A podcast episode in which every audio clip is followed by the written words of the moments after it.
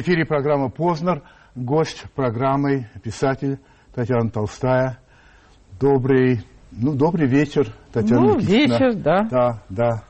Здравствуйте. Много лет за вами бегал, вот, наконец, добегался. А, хочу напомнить вам, вернее, даже не напомнить, начну с другого. Где-то я читал, что ваша напарница по школе засловия, Авдотья Смирнова, как-то сказала, что если вы будете задавать вопрос, который не нравится Татьяне Никитичне, то в ответ вы услышите не ваше собачье дело. Значит, предстоит тяжелый эфир, я чувствую. Но, те- тем не менее... Ну, это фигура речи, Да? конечно. Да? Конечно. Ну, хорошо. Конечно. А, Десять лет тому назад мы с вами встречались в программе «Времена», 2001 год. И я думаю, что не вы, а я-то точно нет, и многие не понимали, что на самом деле начинается какая-то совершенно новая эпоха. А, эпоха, которую сам премьер назвал режимом Путина, его слова. Вот я хотел вас спросить, что вы думаете, что изменилось за эти 10 лет в стране и в головах людей? Знаете, я как человек, заставший э, советскую власть, не все этим могут похвастаться, э, вижу, что возвращается то состояние, которое мы называли совок. Сейчас многие употребляют это слово совок и употребляют зря и попусту, совсем не то называют. Выросло поколение, это его право, они люди молодые, они думают, что совок, когда шляпка не модная. Вот на этом уровне. А совок это другое. И мы называли вот некоторое состояние э, сознания и общества совком, не понимая, что, видимо, это дореволюционное состояние. Когда читаешь хорошие дореволюционные тексты, ты видишь, что вот и там совок. Когда читаешь, э, ну, того же Маркиза де Кюстина, вообще иностранец приехал, тут ничего не понимает, но описал, что видит. И тут глубокий совок, причем брежневского разлива. Не сталинского, брежневского. А, и вот есть что-то такое а, ужасное, что иногда можно отодвинуть, и оно, безусловно, было отодвинуто в конце 80-х, начале 90-х годов. А потом оно вернулось назад. И вот э, в 2001 году еще все было ничего еще, но за эти прошедшие 10 лет оно вернулось. Это совок. Э, или попытка установить совок на всей съежившейся э, территории бывшего Советского Союза. Если бы вас спросил человек, плохо понимающий реалии русского языка, все-таки что такое совок? Это что? Это такая система мысли, при которой э, огромная масса населения не умеет, не знает, как э, чувствовать себя свободным гражданином своей страны и вообще личностью и личностью, обладающим, обладающей чувством собственного достоинства. Люди не умеют э, почувствовать, что это такое, собственное достоинство. Они все время находятся на такой растяжке. Перед начальством они льстивы, к подчиненным они крайне грубы, вплоть до хамства или, так сказать, э, членовредительства. Это исторический процесс, потому что вот, э, ну, вы много ездите, я много езжу. Все-таки вот этого совка, а, ну, если это явление расширить, то совок есть всюду. Да. Но все-таки его гораздо меньше. У меня ощущение в Европе. В Европе например, его гораздо меньше. гораздо меньше. А почему его так много у нас? Это что, относится к Ивану Грозному, это относится вот к этой истории? Ну, я, э, я не знаю, потому что я уже вижу только, так сказать, концы, выведенные оттуда, но я, э, мне ближе точка зрения, э, а там, скажем, в XIX веке были ее носители, раньше, возможно, тоже, ближе та точка зрения, что это результат, последствия, конечно, татаро-монгольского ига прежде всего, а уж потом на него накладывается византинизм э, Ивана Грозного. И вот какое-то вот сочетание этих вещей на этой земле э, с этими этносами, которые тут у нас ходят. Условно говоря, русский народ, ну не только русский народ, это что, все что угодно. Мордва, Мизырянь, имя им легион, э, чуть весь мере. Вот они дают вот такой э, сплав. И Но он отступил, вы говорите. он отступает и возвращается. Он- в начале, да, есть, есть эпохи, когда, как, знаете, вот это самое магнитное поле Земли исчезает, и происходят какие-то другие вещи. От чего они происходят? От чего на самом деле случился коллапс Советского Союза? Как говорится, ну все сгнило, вот и случился. Ну, Или да, это... упали цены на нефть, вот и случился. Хорошие, красивые ответы, но я не чувствую, не чувствую их. Я не понимаю, почему, так же, как я на самом деле не понимаю, почему так уж прям случился 17-й год. Хотя вижу много вещей, которые вели к этому. Ну, я же читаю э, и пытаюсь себе это представить. Не могу сказать, что я там думаю. Я пытаюсь себе это представить. Я читаю и живу там. Те же 10 лет тому назад вы сказали, что, я приблизительно, приблизительно вас цитирую, что при всех тех безобразиях, которые происходят в России, свобода в стране уже есть. И добавили, что тот, кто испытал свободу, уже не расстанется с ней никогда. А сегодня свобода в стране есть, это один вопрос. И второй, нет ли у вас ощущения, что вообще в России свободу понимают как волю? Конечно, как волю. Именно как волю? Конечно. То есть это тогда не ответственность? Нет. Нет, как волю, э, хотя, видимо, вот эти 10 лет прошли, и еще подросло дополнительное поколение, которое начинает понимать э, свободу как ответственность. Ну, понимаете, свобода до какой-то степени есть, ведь ничего нет абсолютного.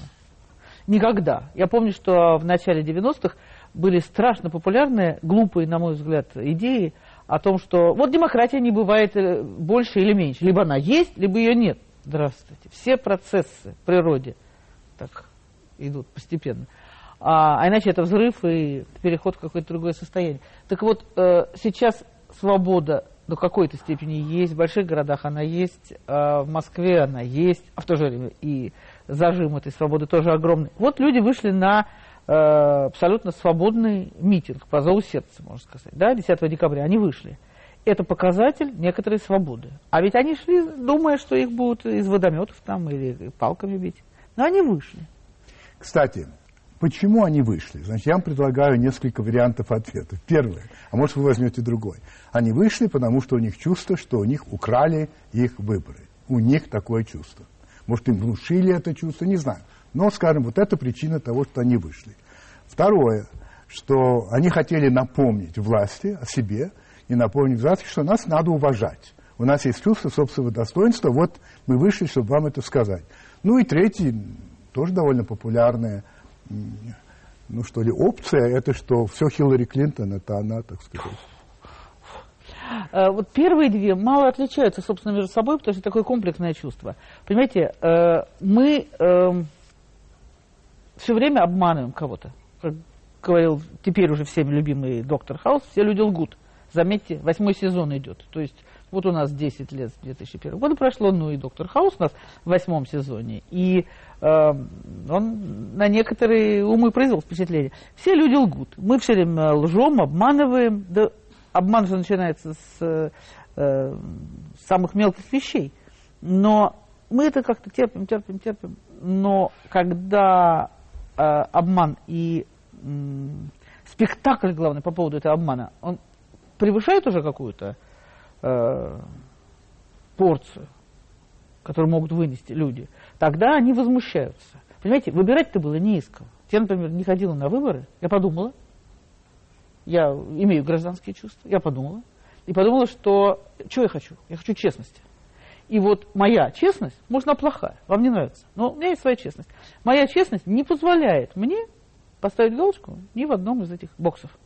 Ни за кого не могу поставить там, ни за яблоко, ни как многие вот выбрали за справедливую Россию в пику Единой России. Ну, те же люди ведь сбоку. Я не могу. Хотя все говорят, вот ты не идешь на выборы, ты отдал голос Единой России. Ты э, запачкал бюллетень, отдал голос Единой России. Ты написал что безобразное, ты отдал голос Единой России. Так пойди же туда и проголосуй за проходящую в Думу партию. Да не буду я этим заниматься. Вот не буду я заниматься вот этой белибердой. Слава тебе, Господи, на седьмом десятке лет не буду я заниматься этой белибердой. Но многие пошли, это их выбор. Я не говорю, что они хуже меня или что-то такое. Никоим образом. И вот огромное количество людей, и в основном молодежь, побежала по первому зову на этот митинг, мирный. То, что вам не за кого было голосовать, а это кто виноват? А, здесь две стороны виноваты. Значит, как всегда, кто старше, тот и дурак. А, прежде всего, виновата власть, которая сделала все, чтобы э, невозможно было зарегистрироваться ни одной партии никакой, ни маленькой, ни кривой, ни странной, ни фриком, никому. Было у нас 40 партий, наверное, вот где-то в 2001 году или около того, а сейчас вот то, что мы видим, раз-два и обчелся. А, значит, партия «Правое дело», вы видали, что даже бессмысленная, на мой взгляд, попытка там Прохора возглавить эту партию, все кончилось диким, чудовищным фарсом. И вот эти а, подмена лидера, отъем голосов, можно во всем... Как это все? Это, ну, либо мы... Давайте вообще бросим тогда э, притворяться. Это позор, притворяться, что у нас есть какие-то выборы. Давайте тогда, давайте опричнину, Иван Грозный. Почему не носить вот парчевую толстую такую шубу с длинными рукавами? Слава богу, Соболь еще бегает, может делать прекрасные воротники. я думаю, что там Дума, она с большим удовольствием будет ходить в парче и в соболях. Это красиво. Правда? Вот. И называться там она будет иначе. Думные дьяки будут ходить. А что касается выборов, то у меня, мне кажется, вот анекдот, очередной анекдот про ворону и лисицу лучше всего их описывает. Лисица говорит вороне, ворон, у тебя есть выбор. Ты говоришь либо да, либо нет. В любом случае, лиса выигрывает. Скажите мне, пожалуйста, вы говорите, виноваты с одной стороны да. власть, с одной, с одной, а с другой? А с другой стороны, э, те э, люди, которые хотели бы организовать какое-то... Они хотели бы э, заниматься политикой и привлекать э, людей в свою поддержку. Там было две партии, да, там СПС, условно говоря, и Яблоко, не условно говоря. Яблоко такая реально большая сила. И они, они растеряли всех своих избирателей. Не только потому, что власть им выкручивала руки, давила, угрожала и устраивала калечение. Не только поэтому. Тогда вы говорите, мы все врем. Угу. Все? Да. И вы? Я, и я. Это что, по необходимости или что это? В разных случаях по-разному. Вы по поводу тех, кто участвовали на этом митинге, на Болотной, вы сказали, ну, не самым а, таким замечательным образом. Вы сказали, что многие пришли, чтобы выгулять свои шубы, угу. например. И они были. И они были, да. А, так все-таки вы вас не было. Нет, я не пошла. Вы не пошли, потому что было некогда, или вы не пошли так же, как вы не голосуете? Потому нет, что я, ну, это, не устраивает. Нет, нет, это другое совсем. Я не, я не пошла по чисто шкурным медицинским соображениям. А. Погода мне не подошла. А так пошли бы? Да, я пошла. Пошли бы. Я еще накануне собиралась, но когда я посмотрела э, на погоду, я поняла, что нет, я это дело не выдержу. Но я не знаю, жалею я или не жалею. Понимаете, э, если бы я шла только с одной целью – увеличить э, размер толпы. Да, только. Я бы не пошла слушать эти речи. Я что, не знаю этих людей? Что, не знаю этих, эти речи? Я что, хочу кого-то призвать? Но вы знаете, вы еще сравнили это с тем, что вот когда собаку долго били mm-hmm. значит, палкой, она в конце концов укусила хозяина. Mm-hmm. Так вот, э, хозяин почувствовал укус в этот Похоже, раз? Похоже, что да. А если он почувствовал, то что теперь будет ожидать собаку? Зависит от ума хозяина. Ну, у вас какие на этот счет суждения? Я как-то не верю, что хозяин вдруг, так сказать, протрезвеет, это метафора, и подумает, да что же действительно собака-то, даже моя собака, ну она, в общем, хорошая, неплохая такая, конечно, там у других лучше собака, но и моя ничего, хотя она не вполне породистая. Что же я бью-то? Может быть, я не все мясо буду съедать, а как-то подумаю о том, чтобы э, собаке не одну голую кость давать, и не раз в неделю – все-таки надо о ней подумать. Вот она болеет, у нее прививки ей нужны. А то чумка и нет собаки. И над кем тогда я буду хозяин? То есть вы думаете, что а, у хозяина нет таких соображений? И тогда что? Да соображение это есть. Вы дальше Дело, лупить ее, У этого ли? коллективного хозяина, это коллективный хозяин, это структура, это система. У этого коллективного хозяина нету, я не вижу а, может быть, есть, но я не вижу, эм, людей в составе этого коллективного хозяева, которые э, имели бы вкус к масштабной государственной деятельности. Мне кажется, что им им не интересно э, быть государственными людьми. И власть, власть очень приятная вещь для многих, особенно для мужчин. Женщины не очень любят власть. А... Ну, женщины любят мужчин, у которых есть власть. Это безусловно. Это доказано. Это безусловно, конечно. Но это, это биология. Да. да. Эм, так вот, мужчины любят власть, но они, они не любят... Э, они любят возиться с этим э, странным, нищим, мелким, бестолковым народцем, который тут вот это... Вот этот народец, он все-таки, вы, вы употребляете это слово применительно к народу России, да. или вы говорите вообще о власти и отношениях вот к народцам? Ну, насколько я могла видеть на Западе, там волей-неволей э, нету такого разрыва между народом и властью. Там, безусловно, из населения выходят э, э, властители, но там гораздо больше сдерживающих факторов. Там гораздо больше вынужденного уважения к, к человеческим свободам, э, к личности. Там э, другое отношение к закону. Вот закон нарушают, но там есть что нарушать. То есть там есть представление о том, что я нарушаю закон, я это сейчас делаю, я сую пальцы в розетку, я переступаю через растяжку минную. А здесь как бы его и нет. Здесь совершенно спокойно судьи могут отвергать информацию, которая э, работает в пользу обвиняемого, и брать только ту информацию, которая работает против него. А после этого ему печется какой-то приговор или распоряжение о заключении. И это происходит раз за разом, раз за разом, раз за разом. Мы после этих случаев знаем списки. Кому интересно, смотрит в интернете, и челюсть его, как говорится, стукается об стол. Это что? Конец 80-х, начало 90-х. Вы тогда уже сказали, довольно интересно, что страну ждет подъем и обрушение. Я сказала, да? Да, вы сказали, представьте себе. А, как вы думаете, это вообще, вот эти такие американские горки, это вообще а, удел России? Да, я думаю. Вообще, я думаю, что это удел России. Да это вообще удел всего человечества, но я ничего не понимаю про эти кризисы, потому что э, там какие-то э, сложные политико-экономические э, интриги. А что касается России, ну вот... А когда было иначе? Когда был ровный стабильный подъем в России? Когда? Я... То есть за ним следовало обрушение, поэтому я вот считаю, что так оно и будет. Я считаю, что так оно и будет. ну, что... Если я такой пророк, мне уже пора ходить босиком и с развивающейся нечесанной бородой. С бородой у вас будет сложно? Ну ладно.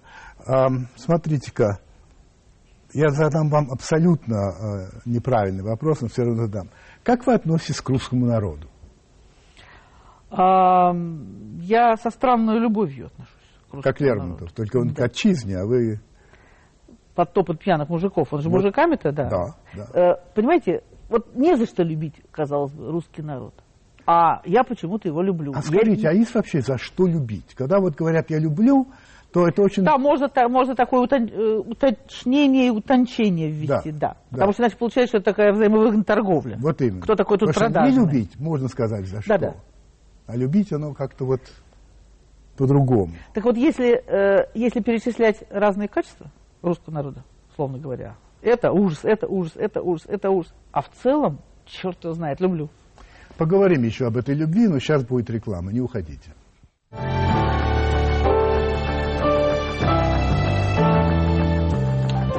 Ту же тему русского народа. Значит, э, Захар Прилепин сказал так, читая публицистику Татьяны Толстой, вы не встретите ни одного нормального русского лица.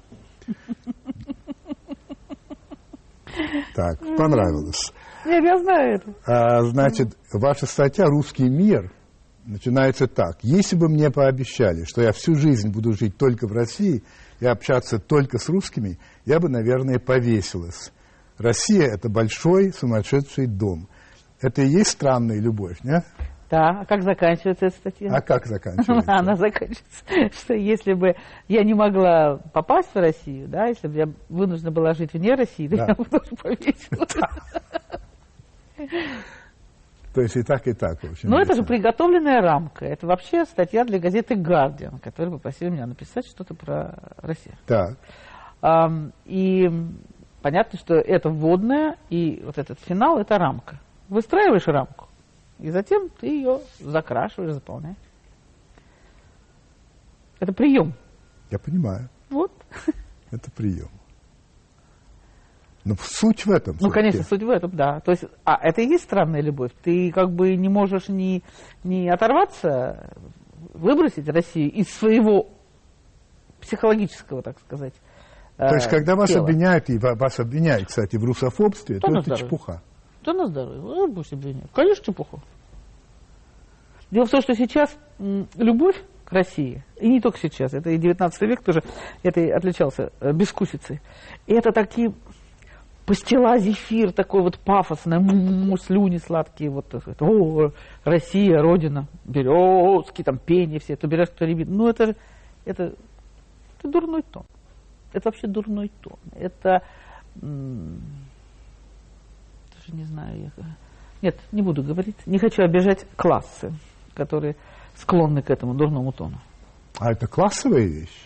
М, Вкус как классовая вещь. Это, ну, скажем, такое вот слободское, приказчицкое, с пониманием того, что хорошо, вот, что э, плохо. Понимаете, там э, яркое красное в цветах хорошо, серо-черное плохо. Вот отсутствие вот этого минимализма. Вообще русский простой человек минимализму-то не склонен. Не понимает он его. Он говорит, а что это вот скучно вот? А, э, национальный характер. Где-то я читал довольно интересное ваше рассуждение на тему о том, что это как отпечатки пальцев. Можно кислотой попытаться снять, там, скальпелем, сжечь, все равно, в конце концов, проступает, и никуда от этого не денешься. То есть, если это применительно к национальному характеру, это означает, что с этим характером делать ничего нельзя. Вот есть, будет, всегда, никуда не денешься. Э, И пока он будет, это можно будет опознать как э, русского человека. Он будет всегда. Массовый носитель. Ну, Это же меняется с веками. Все-таки? Да, конечно, развитие какое-то происходит. Это вот поколение за поколением, э, смотря какая скорость, конечно, да, но поколение за поколением и характер получится какой-то сдвиг. А какие причины тому, трудно сказать, это же вообще непонятно. Скажите, вот смотрите, сейчас значит, вообще признано, что э, человечество вышло из Африки несколькими порциями. С большим, допустим, временным разрывом, там, э, сотни тысяч лет, но, тем не менее, вышло из Африки. И вот это человечество, оно разделилось на три расы. Почему? Почему одни белые, другие черные, а третьи азиаты? Желтоватые. Ну, японцы очень белые. Такие белые, что нам с вами завидки берут. Ну, я-то вообще... Ну, хорошо. Ну, Вот. Ну, окей. да. Почему? Вот три. И они держатся более-менее условно в рамках этих рас. И никак вот их, понимаете, не... э, никак они не превращаются в основном-то в друг друга. И при смешивании ты их видишь. Я видала праправнучку Пушкина в Сан-Франциско. Я ее знаю. Видно. Видно. Видно. Вот, абсолютно. Да. Но это вы 200 говорите- лет Да, но это внешний вместе. вид, а характер. Ну, так и с характером что-то по- подобное происходит. Это же э, не знаем мы эти законы, э, потому что здесь очень много всяких разных фактов. Но тем не менее, сдвиг происходит, но что-то остается. Вот она все равно Пушкин. Она Пушкин. Это, она очень похожа. Она очень похожа. Да, это правда. Вот так, вот, вот так как-то примерно и русский национальный характер. Вот существуют сильные такие вещи. У кого-то немец все равно аккуратный, итальянец все равно веселый. А скажите, Русский русские, такой. которые уезжают, а их немало. Кстати говоря, по недавним данным, за эти э, сколько лет, за, по-моему, последние 10 лет из страны уехало миллион двести пятьдесят тысяч человек. То есть столько же, сколько после Октябрьской революции. Но, во-первых, как вы думаете, почему? И а вторая часть вопроса по, по, по, по- той теме, о которой мы говорили, вот уезжают русские люди туда, и что, их дети все еще русские по вот этому характеру? Ведь это же передается генами, наверное. Да, наверное. Вот эм, я знаю людей, ну, разных, э, которые вообще никогда в России не были. Это э, русские харбинцы. Так. То есть они родились там, в Харбине. А потом, ну, дальше там их войны, и, в общем, их по всему свету понесло, и они жили в Бразилии или там Уругвае, а потом вот э, оказались в Сан-Франциско. И вот эт- эти люди, Это поразительно. Во-первых, они говорят практически без акцента на прекрасном русском языке. Вот они его сохранили. Где-нибудь в Нью-Йорке, там на Брайтоне, всё. Там совсем другое. Восемь месяцев уже человека не узнал. Уже да, да, да. Это почему? Ну, почему? Я не знаю. Вы, вы не Нет, я не знаете. знаю, я просто предлагаю, так сказать, материалы к рассмотрению. Вот там очень сильное какое-то, боже мой, так там пошли мы с братом, пошли мы э, в какое-то кафе, кто русский держали. И м, тетка тут же, а вы русский, стала с нами разговаривать. Она русская, тоже из этих, из харбинцев, но ей там было лет 50, то есть она совсем вообще недавно в Сан-Франциско родилась. Она тут же рассказала, что этих не слушайте, к этим не ходите, а эту Литку вообще, с ней нечего делать, не надо с ней делать, с Литкой.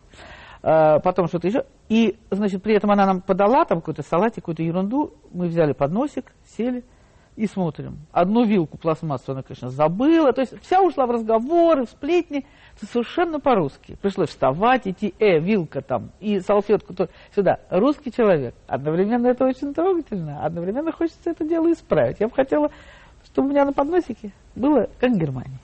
Почему уезжают в таком количестве? Во-первых, легко уехать.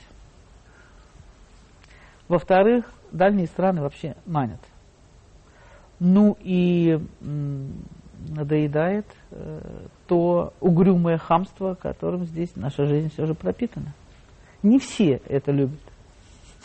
Странно. Но вы знаете что? Э, была я как-то, э, работала я месяц в одном университете, американском, называть не буду. И, значит, была я там только месяц, поэтому кабинета мне отдельного не дали, а говорят, ну вот тут посидите, вот.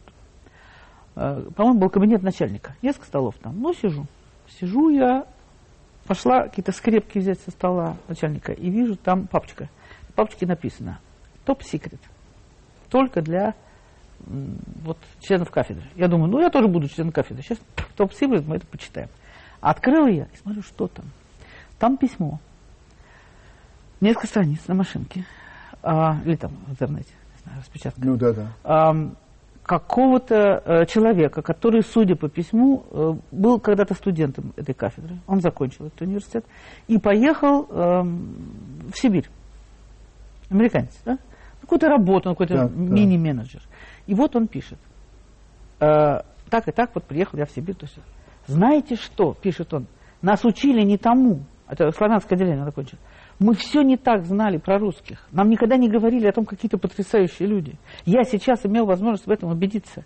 А, На, на страшном морозе, не требуя никаких дополнительных денег или не жалуясь ни на что, они э, голыми руками какую-то трубу там заваривали, потому что ее сорвало.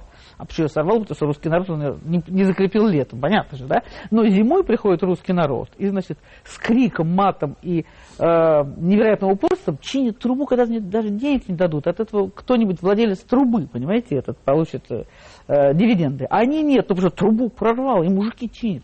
И он потрясен. А у нас так никогда я не видел. Я... Пожалуйста, пожалуйста, скажите всем, давайте, соберитесь.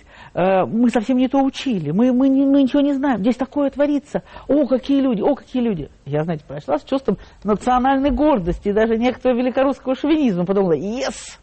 Я не могу сказать, что я залезла в чужие бумаги. Это как бы считается неприличным. Я не вижу здесь ничего неприличного. Правда? Не бросай бумаги. Ну, были бы вы немкой, вы бы туда не полезли. Не бросай бумаги. Ну, тоже верно. Не бросай бумаги. Ну, хорошо. Ам, в адрес телевидения, я так понимаю, вы как-то так сказали, что а, наш народ любит совсем не то, что думают руководители наших каналов. И что этот народ не хочет гоготать все время, а хочет, чтобы с ним разговаривали, ну, по-человечески. По-человечески. Ну, гоготать тоже, любят. У вас нет ощущения, что когда пытаются говорить по-человечески, а может и не говорят, это я не знаю, но что в принципе программы, где говорят по-человечески, не пользуются особым, э, ну, как от- говорят, рейтингом, да? Да.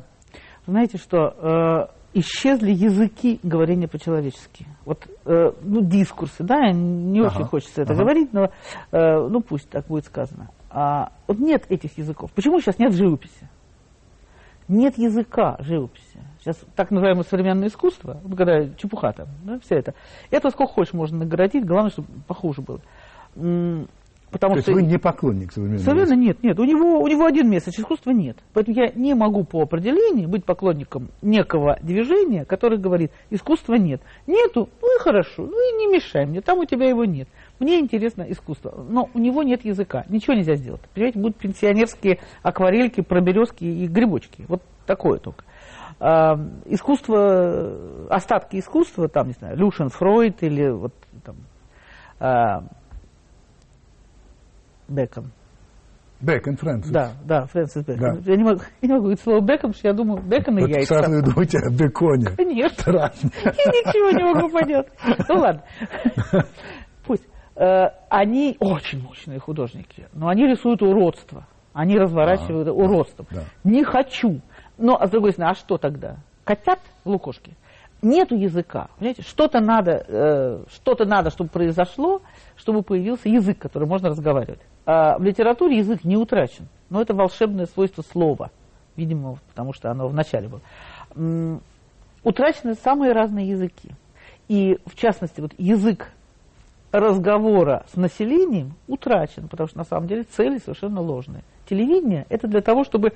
Вот ты пришел домой, а там, как говорится, огонь, на который никогда не, ты не устанешь смотреть. Это такое пламя в камине.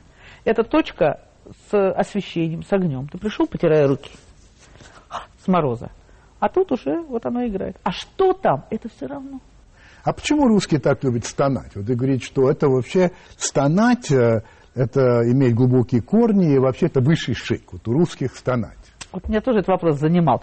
А, у греков тоже. У них все Как? песни, все греческие, настоящие песни, не отреченная сейчас, вот это вот трени-брени, а настоящие, хорошие, вот, ну, народные, но современные, 20-х годов, 30-х годов. Вы бы видели эти тексты. Бедный я, несчастный, о, моя мама, о, кто меня, кто меня вот родил в этот мир, зачем? У греков есть, конечно, свое, свой анамнез. А, Дело в том, что греки э, считаются вот в науке а, народом печальным, унылым, депрессивным, и есть специальный даже том такой а, про какого-то там западного исследователя про, э, греческую, про греческую грусть или греческую печаль. Считалось, что греки печальный народ. Ну, считается, Смотрите, что и русские. Древние. Да и что, эллины? Да эллины, Да ну эллины. ладно. Вот, Когда читаешь... э, вот именно. Аристофана. Ну. Ухохочешься же. А? А вот ухохочешься, Ну, когда я и говорю. читаешь. А что? Вот. Особенно если нецензурованный перевод. Конечно. Так вот, они считались, греки, э, у греков очень многие э, из дошедших до нас текстов, философов, так называемых греческих, э, они говорят, что жизнь печальная и бессмысленная, и самое разумное для смертного как можно скорее умереть назад. Хорошо, а что в России тогда? Вот Нет, вот- я хочу сказать, у нас вполне возможно, если имеется такое толстая струя греческого влияния, переходящая в Византию. Если там это национальный характер, основа его, да, то вполне возможно, что мы от нее получили какие-то отцветы. Вы это называете культуру. корнями?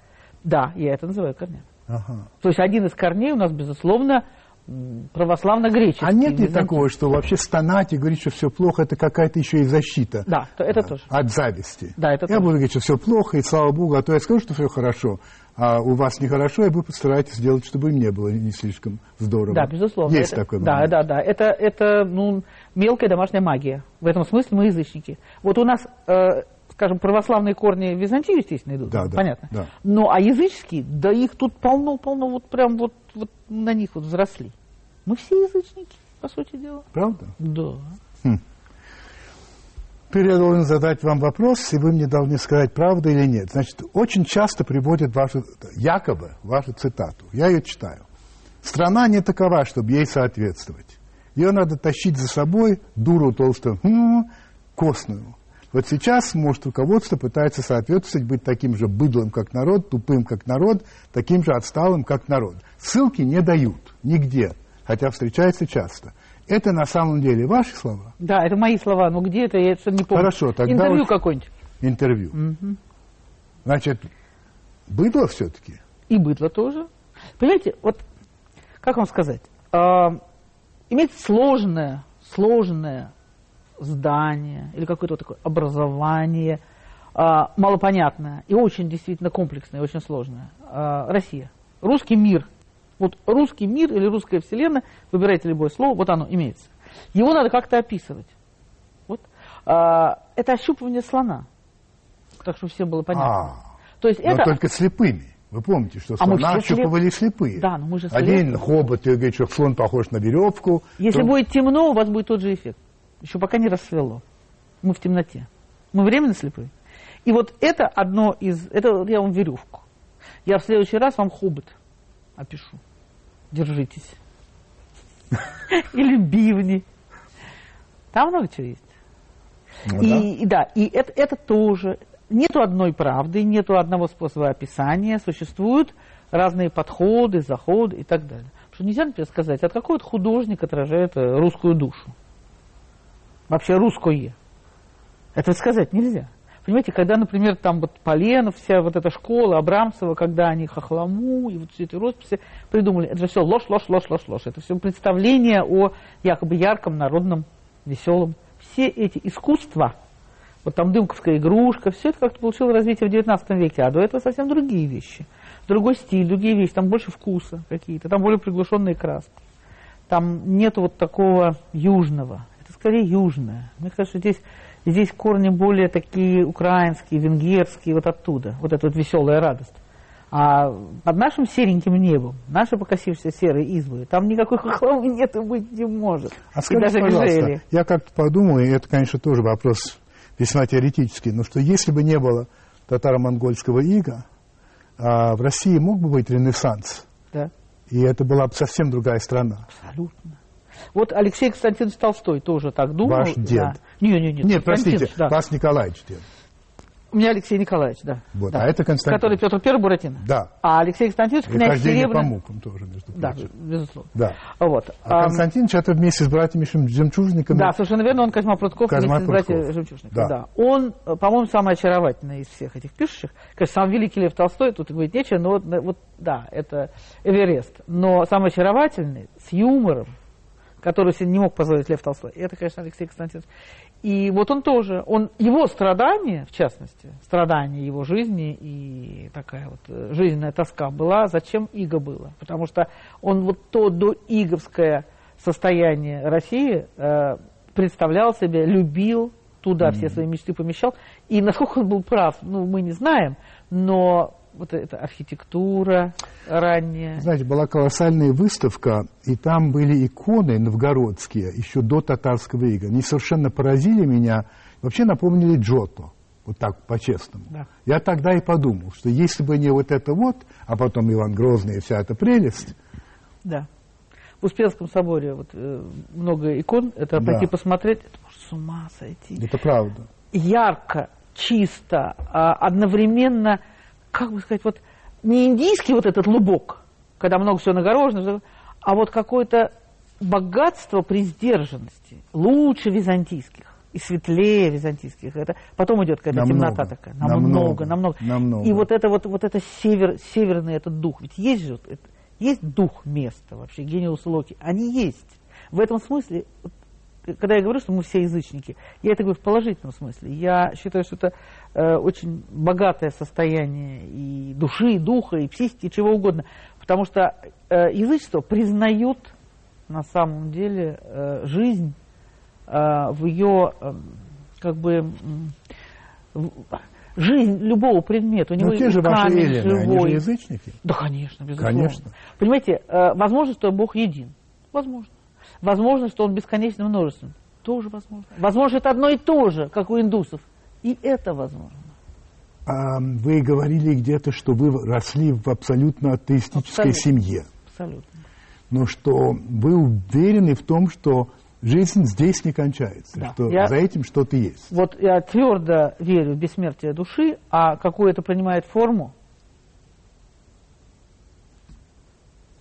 Но не верите в существование какого-то высшего разума или верите? не верю в существование высшего разума, но на то он и высший, чтобы не моим жалким человеческим умишком было объять его э, огромность, размеры и устройство. Хотя то, что человеку разрешено понимать очень много в устройстве Вселенной, это, в общем-то, и есть создание по образу и подобию. Мы, мы понимаем такое, что просто ох-охо. А то, что, вот, скажем, происходит сегодня в России с Русской Православной Церковью и так далее, это как вам? Ну, это мне прям скажем, не мои интересы. Не ваши? Не мои интересы. Потому что как только возникает э, министерство, а церковь это министерство, то мне сразу неинтересно. Там сразу возникают чиновники. Я считаю, что можно молиться Святому Духу, выйти в лес и пню молиться. Я считаю, что можно дома горячо попросить Господа Бога. Может быть, Он, правда, посмеявшись над тобой, но даст тебе то, что ты просишь. А на самом деле, э, если Бог э, существует и Он всюду, то э, можно и без учреждений. В этом смысле я абсолютно э, не гожусь для э, православной церкви. Православная церковь любит собрать в кучку. Власть. Людей. Да, власть. Земная. Власть. А делает вид, что не земная. Земная. Ну, это вообще церковь делает такое. Да, вид. да, делает. Да, конечно. В том числе и католическая. Абсолютно, обязательно. Скажите, пожалуйста, поскольку время бежит, а у меня миллион к вам вопросов еще. Как-то вы, вы высказались в том духе, что мат, запретить мат смешно, все равно как, как запретить соль и перец, и что э, вполне интеллигентный человек, то есть представление о том, что интеллигент не может материться, это глупость. Да, так я думаю, да. Интеллигент а, другим определяется. Чем? Э, длинный разговор, но я сделал его очень коротким. Да, ну, системы ценностей и э, способностью к критике. И к самокритике в первую очередь.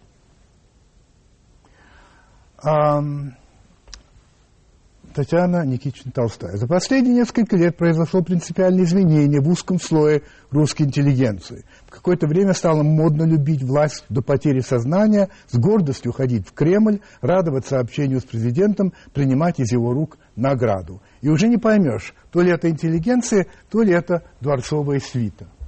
Так? Вы хотите сказать, это цитата из меня? Это ваша. Ну, что-то я не... Это тоже какое-то интервью. Это не письменный текст. Но я готова с этим согласиться. Такой период был. И сейчас есть. И есть такой период. Сейчас... Разве это не всегда есть. было так, что... Да, что тут плохого, если бы там состоялся какой-то ну... разговор не притворство, не, а если бы это было не постановочные разговоры, а правда, одна страна разговаривала бы с другой. Ведь вот, как это называется, активный, активное слушание – мало кому дано. Есть такая вещь в разговоре, активное слушание, когда собеседник правда слушает, что ему сказали. А я думаю, что мы с вами, как работники этого дела, это знаем хорошо. А, так вот, когда власть приглашает к себе, будто бы поговорить, будто бы интеллигенцию, там нет активного слушания. Там имеется напуганный, напуганные группы э, образованных и полуобразованных людей – которые вступают вот в это вот электрическое вот э, поле власти. Там вот у меня есть машина э, посудомойная, да?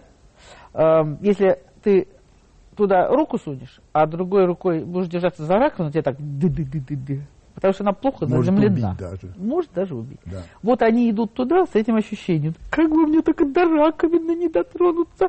Так-то можно туда посуду ставить, но только бы раковина не коснуться. Они идут туда, зная, что чуть что, а, что-то произойдет. Конечно, э, верховный правитель не кинется на них, тут же на месте откусывая им голову. Нет, он это не сделает. Но челить его, чтобы угодить ни о чем даже не подозревающему верховному правителю, может сделать вам какую-нибудь гадость, налоговую наслать. Или так просто э, банановую корку предложить. Вы уже сказали мне, что вы не ходили голосовать. А, на этот вопрос вы вполне можете ответить, не ваше собачье дело, но я все-таки спрошу, вы будете э, голосовать на президентских выборах в марте? Нет. Не будете, уже думаю, заранее знаете. Нет, я думаю, что не буду. Я посмотрю, какая, конечно, конфигурация, но я и так могу себе представить, какая конфигурация. Гражданский долг, значит? А в чем мой долг-то? А я вот не знаю. У вас есть представление о том, а... что у вас есть гражданский долг? Да, у меня есть представление, но что же играть-то на шахматном поле с одним королем?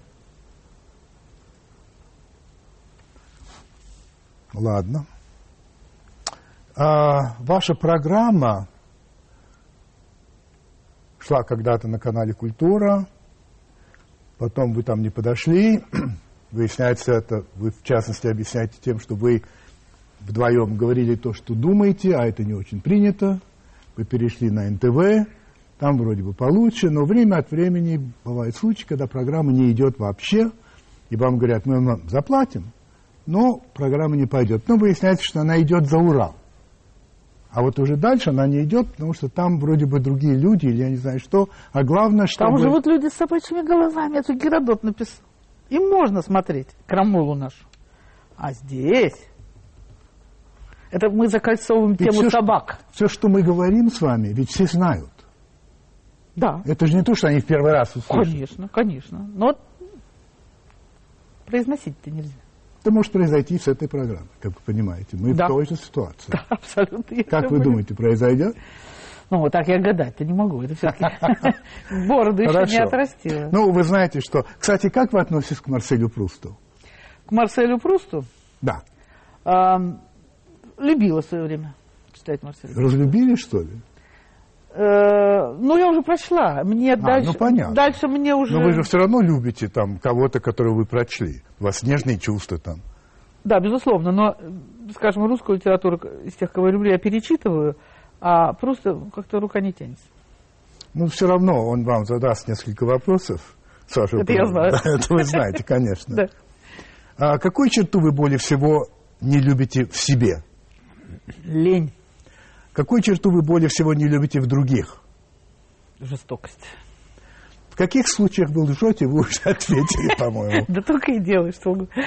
Кого из ныне живущих, или если такие, вы более всего уважаете? Есть ли такой человек? Ну так вот, более всего, ныне живущих. Так что более всего... Нет, это не готово, нет, Презираете кого? тоже не скажу. Хорошо. Когда и где вы были более всего счастливы? В детстве. Что вы не любите больше всего? В людях Вообще вот. я не люблю, когда детей обижают. У вас есть нелюбимое слово, Да, их несколько. например? Ну, например, детвора. А у вас есть любимое слово? Нет. Ну вот, оказавшись перед Богом, что вы ему скажете? Покажи еще. Это была Татьяна Толстая. Спасибо большое. Спасибо вам.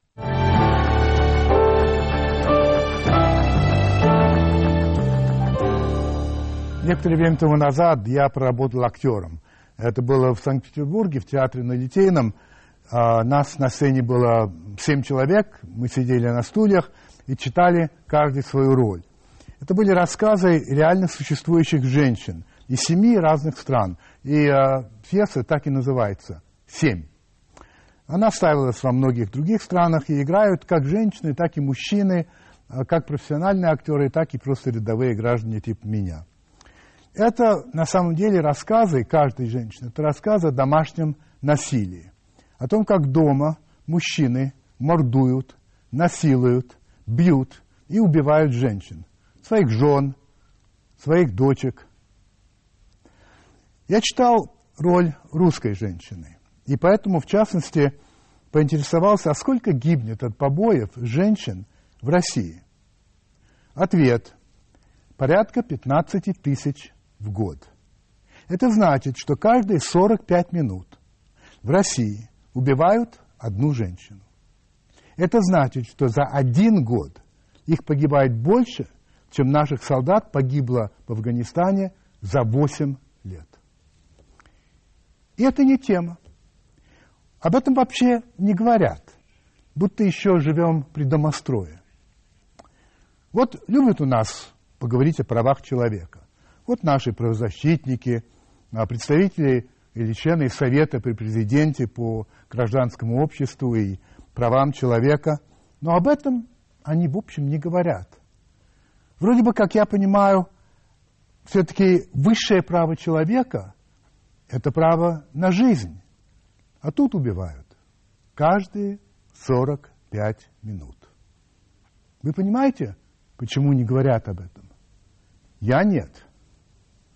Удачи вам и приятных сновидений.